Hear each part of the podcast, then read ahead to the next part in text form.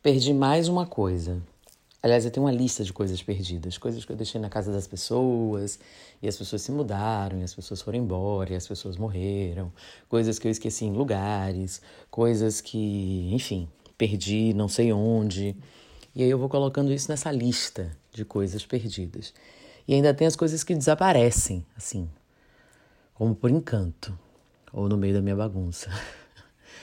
A última coisa desaparecida foi uma, um estudo de maquiagem de sombras, porque no carnaval eu resolvi me maquiar, né? Eu mesma fazia maquiagem, compromisso estético nenhum, só comigo mesma. Mas na terça-feira bateu aquela preguiça de fazer maquiagem, e aí eu não fiz, beleza. Na quarta-feira de cinzas, dia oficial de arrumação, eu percebi que o tal estojo de maquiagem que esteve todos os dias comigo não estava no lugar onde eu tinha colocado.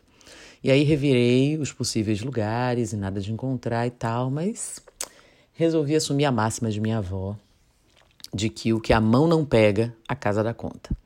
E em algum momento eu vou encontrar. Desencanei disso e fui seguir a vida pós carnaval. E daí entrou um job que eu precisava fazer um arquivo um arquivo de quando eu era pequena, fotos antigas da minha família, etc. E eu tive que revirar umas caixas. E é ali que eu me encontrei. Porque revendo essas fotos, né? Cartinhas, enfim, coisas da infância, do início da adolescência. Eu me reconectei com a minha essência, com o que eu sou de verdade com essa minha criança interior que esteve muito ferida há pouco tempo e que agora está encontrando o caminho de volta. Porque o ruim da história não é ficar perdido, perdida. De vez em quando a gente vai se perder mesmo. Mas o interessante é você saber que há um caminho. E é esse caminho que a gente precisa trilhar.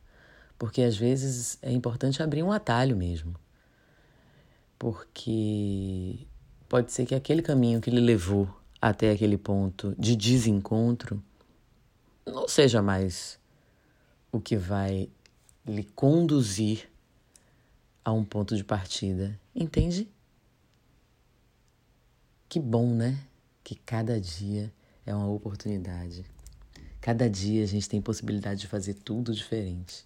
Por isso que todo dia quando eu acordo, acordei, abri o olho, vi que eu ainda estou aqui nesse plano, eu fixo o olhar em algum ponto, mesmo que, se, que silenciosamente, e agradeço e digo, Rabi, muitíssimo obrigada por mais um dia, por mais uma oportunidade de fazer diferente.